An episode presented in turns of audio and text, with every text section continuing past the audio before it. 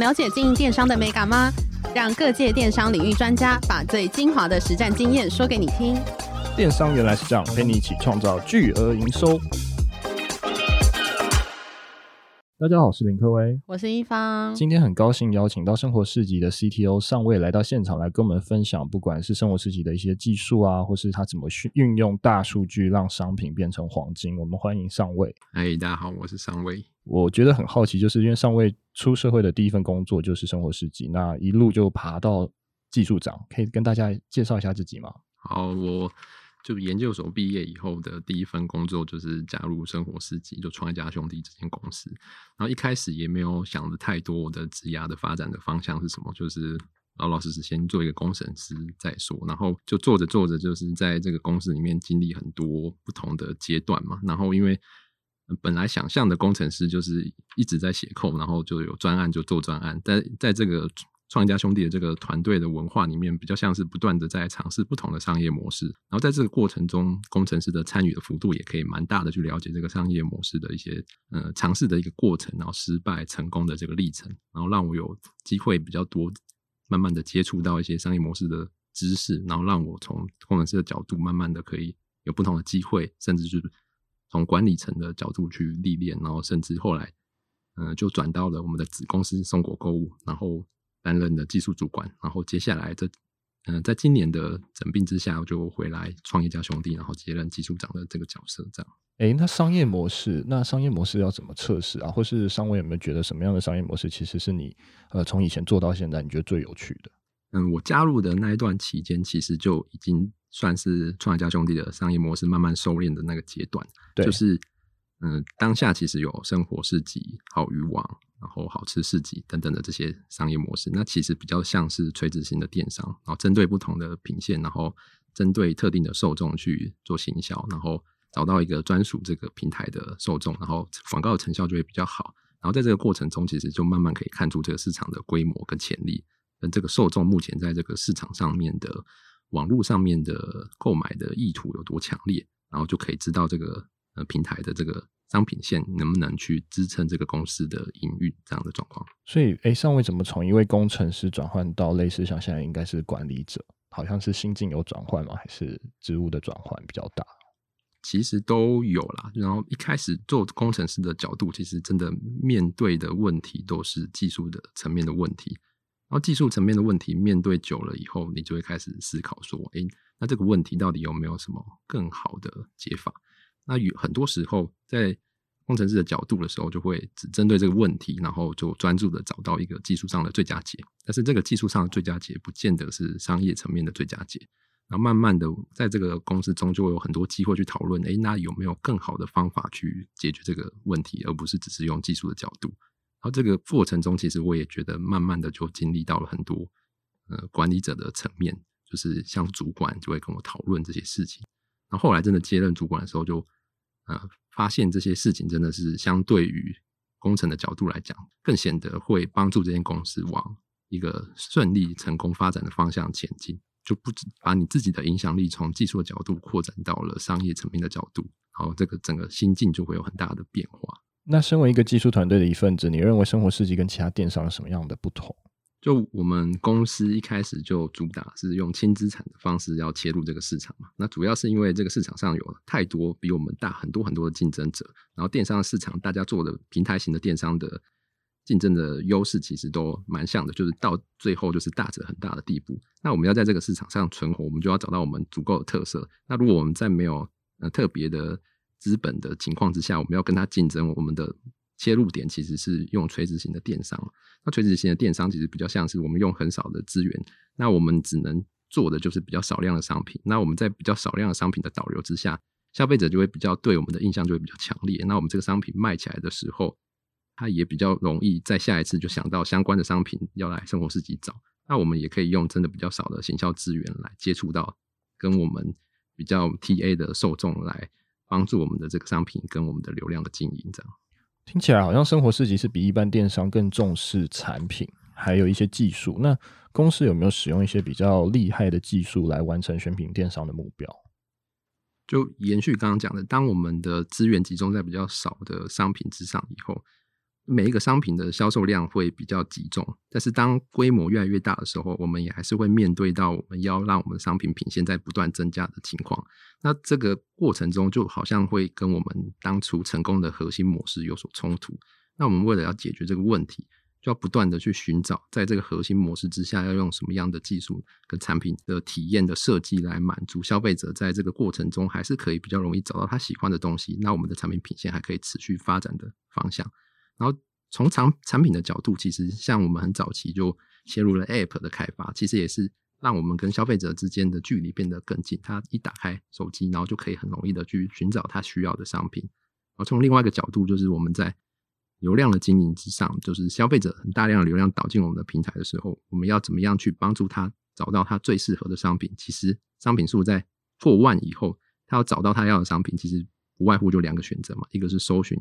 然后另外一个就是从首页的商品去一一个一个慢慢的浏览。所以我们后续就导入了推荐的系统，然后让帮助他在这么多的大更大量的商品里面，很快速的找到他所需要的商品。然后这就是我们。比较偏向会用技术的角度跟产品的角度去思考，怎么样去帮助消费者找到他需要的东西，而且可以维护我们的核心的商业模式。可以跟我们多聊聊推荐系统是什么样的一个演算法，或者怎么样可以推荐给就是我们所谓的潜在消费者？我觉得推荐系统大家平常比较容易接触到的，就像是脸书好了。平常你看了很多的不同的贴文，然后会跟这些贴文互动，然后其实你在往下滑的时候，脸书就会很快的找到。跟你刚刚互动有关贴文相关的作者或是文章，他可能可以从这个作者的模式或是这个文章的内容去寻找跟这个你互动过的文章相似的内容，再推荐给你。然后在电商的角度，其实也是类似的概念。当你进到一个电商的平台以后，你就会开始做一些点击浏览的行为。然后这些浏览的行为里面，其实有一些方法可以去萃取出使用者到底实际上想要购买什么的意图。听起来好像很玄，但其实简单讲就是你看了一个。呃，生鲜的食物好了，我们大概就可以理解你的意图是跟你要买一些可以煮的东西有关的食材。那我们接下来就可以在这个方向去慢慢去收敛你的意图。那我们接下来就可以去推荐跟这个相似的东西，这是比较容易理解的一个方向。那会有一点像是猜你喜欢的一个概念吗？呃，对，其实简单来讲，我们首页的下面的猜你喜欢就是用这个概念去做。我再延续刚刚讲好了，就是如果。这个推荐系统就这么简单的，就只是你看过了一个鱼好了，我们就推荐你一个鱼。那你看到的那个画面就会看到满满的都是鱼。那其实你进到一个平台，甚至是脸书，你看到一模一样的东西一直重复出现的时候，其实你也不会觉得这是一个很好使用的系统。它同时要满足你的意图以外，其实还要包含了一些探索性，就是你可能潜在间接会喜欢的东西。有一个很有名的演算法的一个案例，就是呃超市的一个情况，就是。怎么讲？超市有一些呃学术的论文在研究说，消费者去超市购买东西的时候，会不会有搭配组合的情况？然后那个演算法是协同过滤，然后它最后的推论的结果就是尿布跟啤酒，这是一个会搭配购买的东西。因为嗯、会去买啤酒的人通常都是家里的爸爸，然后他可能要要看球赛，然后看球赛的时候，他可能他老婆就会嘱咐他说：“哎，要买一些尿布回家。”类似这样的概念，其实直觉上你会觉得。这两件事好像没有那么有关系，但是透过大量的数据去演算以后，慢慢就会得出这样的结论。然后就买鱼的人，其实可能他会需要买一些鸡块等等这些事情，就有可能在这个推荐系统的猜你喜欢发生。那除了呃，以技术层面来讲，除了推荐系统之外，还有哪一些功能是特别针对你们想要做一些选品爆品的产品来设计的吗？除了推荐系统以外，商品早期的时候，其实一开始就像刚刚讲的，我们要集中资源嘛，所以其实我们一直都在限制我们的商品的上限。就一开始可能只有五百个商品同时在线上卖，消费者就比较容易选到他喜欢的东西。听起来有点诡异，但某种程度就是我们大量的运算以后，知道现在时下大家消费者的意图可能集中在哪些商品上，我们就会去选择哪些商品要在架上。就例如我们最后啊，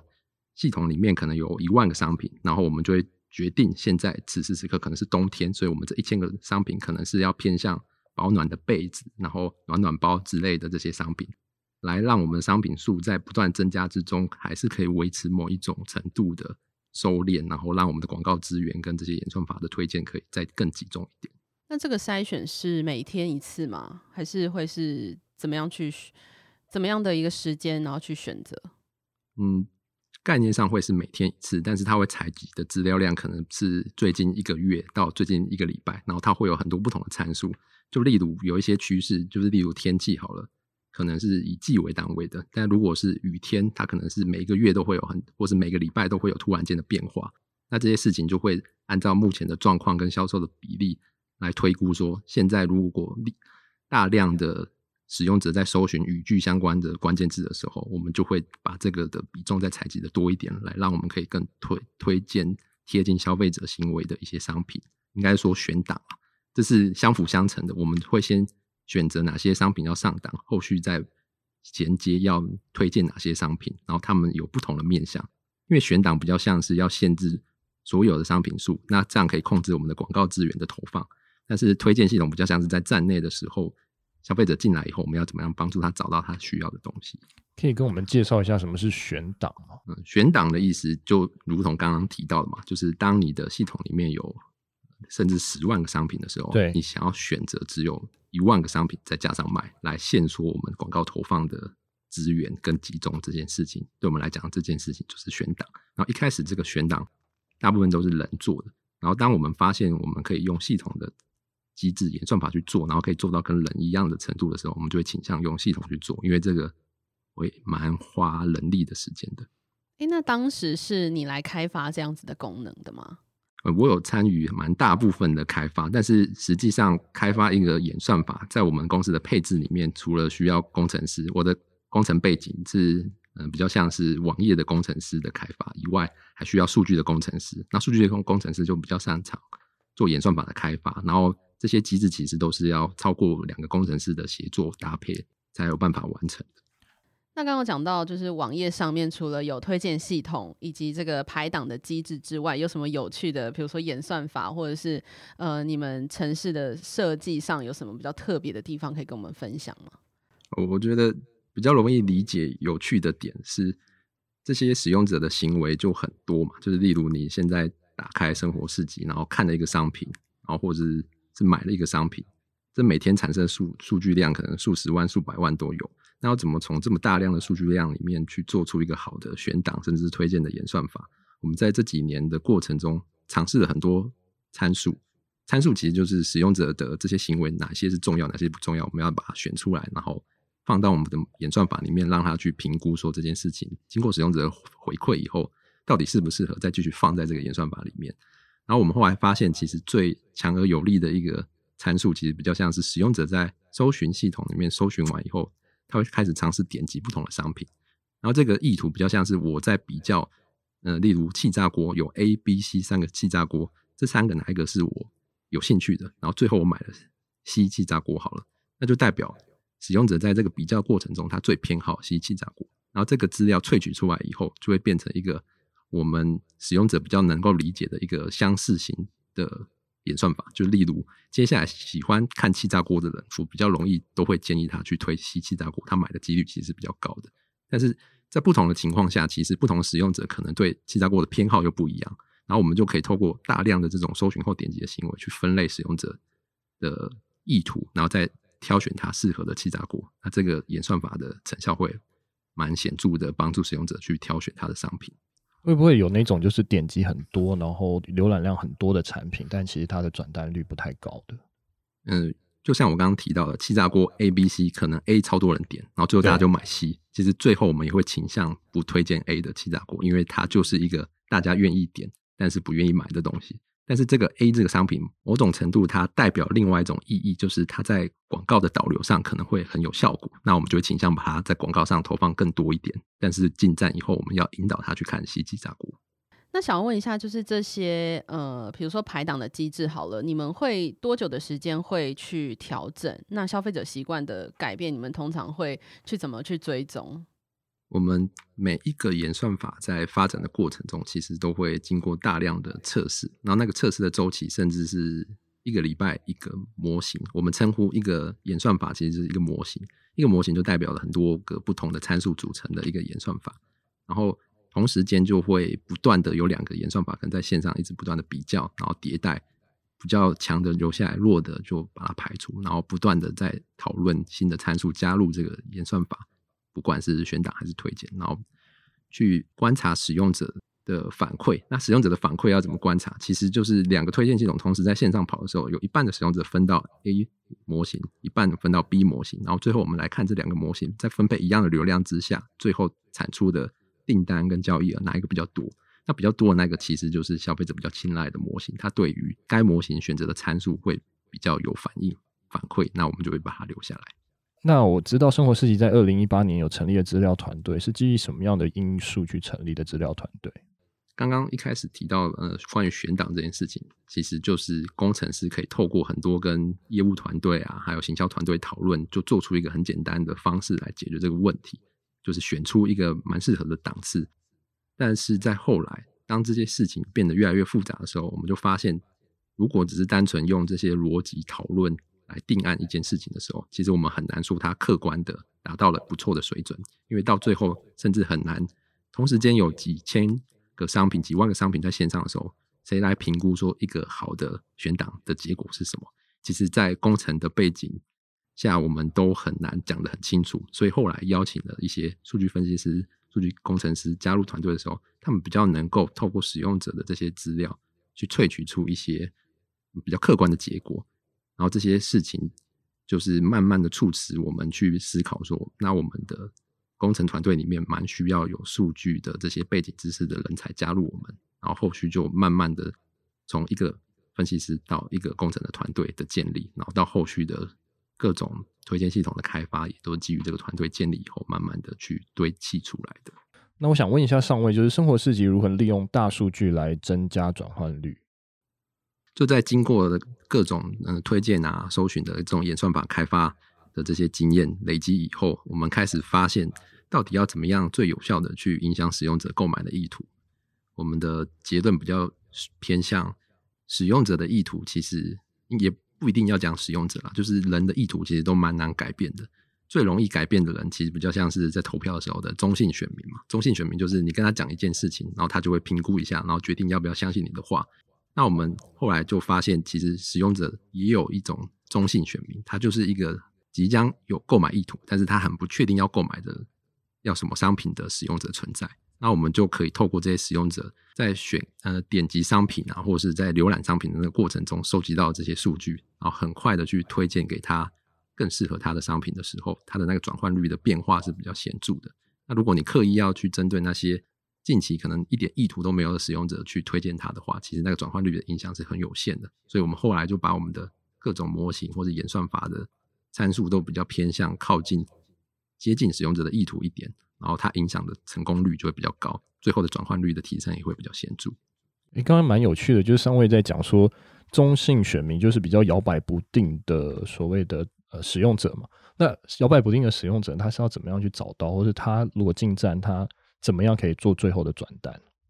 对，我像我们就观察出来，生活市集最后的使用者可能会在浏览一系列相关的商品以后，最后转单。所以其实我们平常进站的使用者可能有数十万嘛，那这些使用者进站以后，他做的第一件事情、第二件事情，其实就是决定他现在的意图的关键。如果他一开始就只是看了一个东西，然后接下来看第二个不一样的东西的时候，其实他就是一个比较像是在随意浏览的一个状态。那如果他同时间看了一个东西，再看了一个类似的东西，那其实他的意图显然的就是在在比价。那比价的过程中，就比较有可能用一个。在这一系列商品里面，价格可能最低的商品去推荐给他。所以我记得好像就是每一个人上到生活司机，他的他看到的产品都不太一样，对不对？是，现在每一个使用者看到的都不一样。那刚有聊到说，就是会针对使用者去在首页的时候就猜我喜欢什么。那假设我今天我就是喜欢用私密浏览，那完全你应该完全会不知道说我喜欢什么。那这个时候会会呈现一些什么样的东西呢？嗯，在这种情况，我们会称为它是一个预设的推荐。那预设的推荐跟比较贴近使用者行为的推荐，其实有完全不一样的呃设计的理念啊。那猜你喜欢的推荐，就像刚刚讨论的很多嘛，就是蛮容易理解，就是你看过什么，可能就会去衍生这些意图。但我完全对你无从理解的时候，反而会进到另外一个状态。那个状态的目标不会是帮助你的转换最大化，而是在我们这么大量的商品里面。这些商品有没有潜在可能会成为爆品的可能？我们就把它当成一个培养商品的一个新的管道。那管道就很像是反正我也无法理解你喜欢什么，那我试试看这个商品会不会你超喜欢。那如果我们试成功的话，反而就可以回到我们营造爆品的一个流量的渠道的来源。那有没有那种就是一直推他，但但他都一直不下单的？就一定也会有啊。就是现在的电商的竞争很激烈嘛，就很多使用者就真的来比价，然后比完以后，他就进到另外一个平台去购买的可能性也变得更高。然后这会反映到我们的转换率要在提升上面会变得越来越有挑战性。哎，那我想问一下上位，就是因为我看到生活市集有一大的版位就是在做爆品，那请问爆品它是有特别的呃特别的会是长销吗？或是它可以很快就可以销售吗？因为好像会有倒数计时，让人家可能有冲动消费的一个可能。我我觉得其实现在每一个平台都会尝试经营爆品的角度去让某一些商品可以曝光，但是它曝光的目的可能不见得是一样的。有些的目标可能是导流，帮助消费者一进站的时候有一个第一印象，这个商品就是这个平台的属性很一致。是另外一个角度，可能是他把那个版位当成一个广告的版位，还可以卖给厂商。然后我们的角度比较多，都是偏向我们要帮助使用者去找到可能潜在有大量销售可能性的商品，然后去帮助使用者在更短的浏览步骤里面找到他适合的东西。但是的确，这个。版位如果没有个人化的话，那它就是蛮有挑战性的，因为我们就不理解每一个使用者的偏好，其实都落差很大嘛。那落差很大的情况之下，到底什么是这个落差里面的最大的集合？那就是我们会不断的每天尝试不同的商品，然后有些可能真的偏向是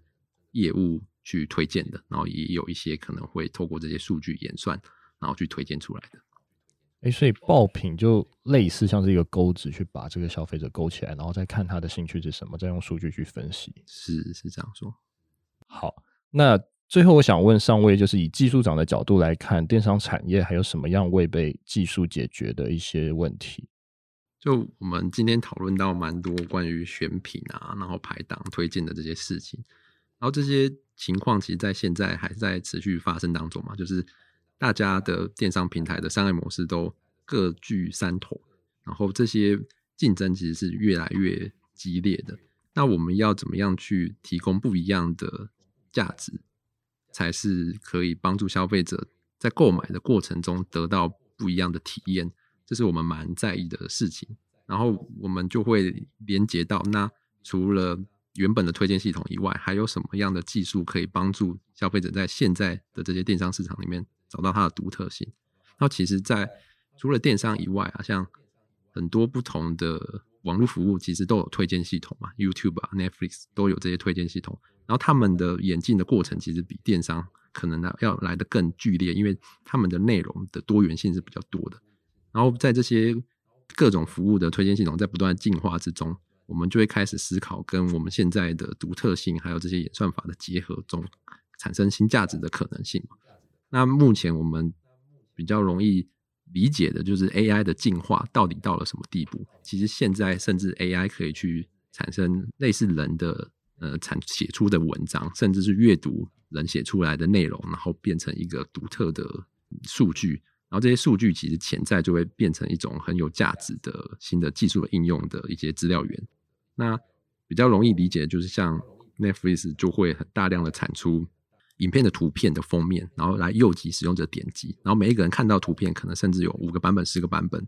然后我们一开始在做推荐系统的时候，也有点接近是我们要推荐使用者喜欢的商品。那有没有可能在未来，我们也可以做到跟 Netflix 一样，可以针对这个不同的商品，提供不同的图片，甚至产生不同的文案，来更个人化的贴近使用者的行为，而不只是把 A 跟 B 使用者跟商品配对而已，而是我们还可以创造一些。本来由人来编辑的这些标题跟图片，然后这些事情会有产生什么样很大的改变呢？就是演算法的特性其实跟人有很大的不一样，是它可以很容易随着时间而不断的进步跟改变。当一个编辑要编辑一个商品的文案的时候，他可能需要想个五分钟、十分钟，那一个演算法产生的文案，它可能只要一百毫秒就可以做出来。那而且产出来这个内容，我们也比较容易去收集使用者的反馈，甚至就。再产出下一个版本，再下一个版本，那这样所有的可能消费者互动到的商品跟图片都可以自动化的时候，其实我觉得可以产生很多不一样新的应用，创造很多新的价值。所以这就等于说是一个 AI 制图的概念。简单来讲是这样，但是目前大家做的 AI 制图可能会比较偏向是透过 AI 的方式来协助人去去背啊，去做一些文字或是滤镜等等这些事情。哎，那上位会觉得说生活市集会在元宇宙开店吗？我们一直有在讨论相关的可能性，但是开店其实是，呃，跟我们目前想象的会有点不太一样啊。就是生活市集的本质比较像是一个零售业嘛，零售业比较像是在帮线上跟线下的使用者，嗯、呃，应该讲线上的使用者买到实体的商品，然后元宇宙比较像是要在线上去卖一些线上的东西，它跟实体的连接就可能比较薄弱。然后我们现在的服务的对象除了消费者以外，还有很多我们上架的厂商。那我们如果要跟元宇宙结合，我觉得务必还是要先解决这些厂商在我们这个平台的角色要怎么跟元宇宙接轨。然后这个问题我们还在探索当中。好哦，真的蛮值得期待的。OK，今天非常高兴邀请到生活市集的 CTO 上尉来到现场来跟我们分享，不管是技术推荐的系统，还有资料团队的一些应用。我们谢谢上尉，谢谢，谢谢，谢谢。